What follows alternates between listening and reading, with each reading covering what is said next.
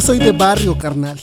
Y no, no lo digo como esta modita de Halloween, donde no falta el güerito que se quiere disfrazar de cholo, ni Rosalía haciendo pop de la desgracia histórica de los gitanos, mucho menos los aspiracionales que desde alguna unidad habitacional pretenden a Los Ángeles Azules como iconografía de la periferia.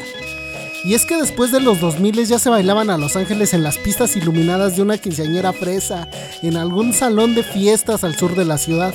Acá se bailaban en los 90, en una calle sin pavimentar, donde el polvo suelto hacía las veces de cámara de humo. Aún así, sin representar al arrabal que le asquea a ese prototipo de clase media. El arrabal siempre ha bailado a la matancera, ¿eh? Zambos y memines jugándole al Catrín con la cabeza súper engomada, con camisa de seda, compas de esquina de un vato con chamarra de cuero, con un parche de The Doors y una playera de status quo, pero guadalupano, jugadores estrella de un juego de identidades, herederos afrodiaspóricos que se quedaron atrapados en el tiempo y aún hoy se suben a la combi y el barrio que se cree barrio pero no es tan barrio, guarda la cartera y la nena esconde el celular. Ellos que en teoría son activistas antirracistas, pero en la práctica su imaginario se reduce a Wakanda. Su activismo es de corte performativo. En el barrio nos íbamos a la Avenida Unión porque era la única pavimentada, cargando las avalanchas y nos lanzábamos hasta el llano. Mi jefe nunca dejó caer las Ratson y cuando pegaba el friecito rico de los atardeceres de la zona de los volcanes, prendía su desmadre y llenaba el pinche barrio de desde lejos de los Askis, que estaba a la moda, ¿eh? Y al rato la ponen de moda los white chicans y les ayudan los prietos leídos y escribidos. No les des ideas, que se entretengan mientras con Selena, a lo Netflix. Y en la esquina ya se quemaba la mota y la banda ya pasaba por las caguamas y el más perdido ya sacaba la lata y mojaba la mona. Y mi jefe barría su calle nomás para sentarse más a gusto en su tronco y me hablaba para juntar la basura y se me acababa el juego. Mientras sonaba lo mismo he creído que la cumbia tropical, que la pava congona, que qué dichoso era el que tenía a su mamá.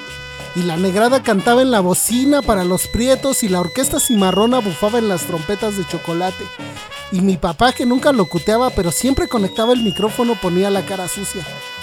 Hoy, una niña con un micrófono ridículamente pequeño usa el cliché y no da risa, niña.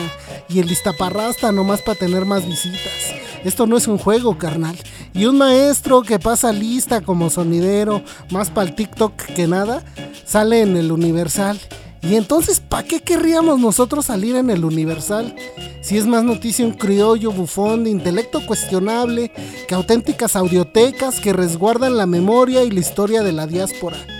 Si desde los medios y la academia nacen y nacen nuevos expertos en sucesos coyunturales, anticolonialistas por requisito, feministas por arrastre, que en el fondo no van a querer saludar de mano al que lleva el swing de esquina, y son bien silenciosos cuando de gentrificación se trata, porque están de acuerdo en que la banda le damos mal aspecto a su ciudad, indignados selectivamente con la noticia de moda, indolentes a los dolores diarios de los que estiran el pan para que alcance para todos.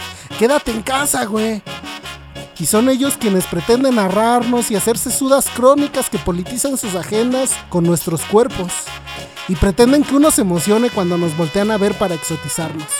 Imitan y se disfrazan sin el contexto. Blackface para que ahora los skins o los billies le jueguen a la cumbia y consigan patrocinar a la hija de los apaches a cambio de nada.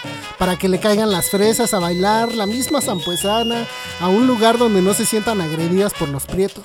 No vaya a ser que al rato Tamara de Anda también diga que los sonideros somos por regla acosadores como lo hizo con los taxistas. Nuevos vecinos que no entienden que ellos son los primeros desplazados pretenden normar nuestra forma de vida regulando decibeles y escogiendo nuestra playlist. Y es que la que estás escuchando afresó al andero y lo metió en el mismo costal que los clasiqueros y soñador, porque claro, para tu imaginario lo que más bailamos es el paso del gigante y la cumbia sobre el río. Y es que, ¿quién se resistiría a nuestro mártir Blanquito Man? Te hizo falta Carmelo Torres, homie. Y me tocaba cargar un cablezote la mitad de grande que yo, mientras me zumbaba en la cabeza pedacito de mi vida de Celina y Rotilio. Porque acá el sonidero no era tu juego de moda, acá la vida giraba alrededor de las cajas de discos.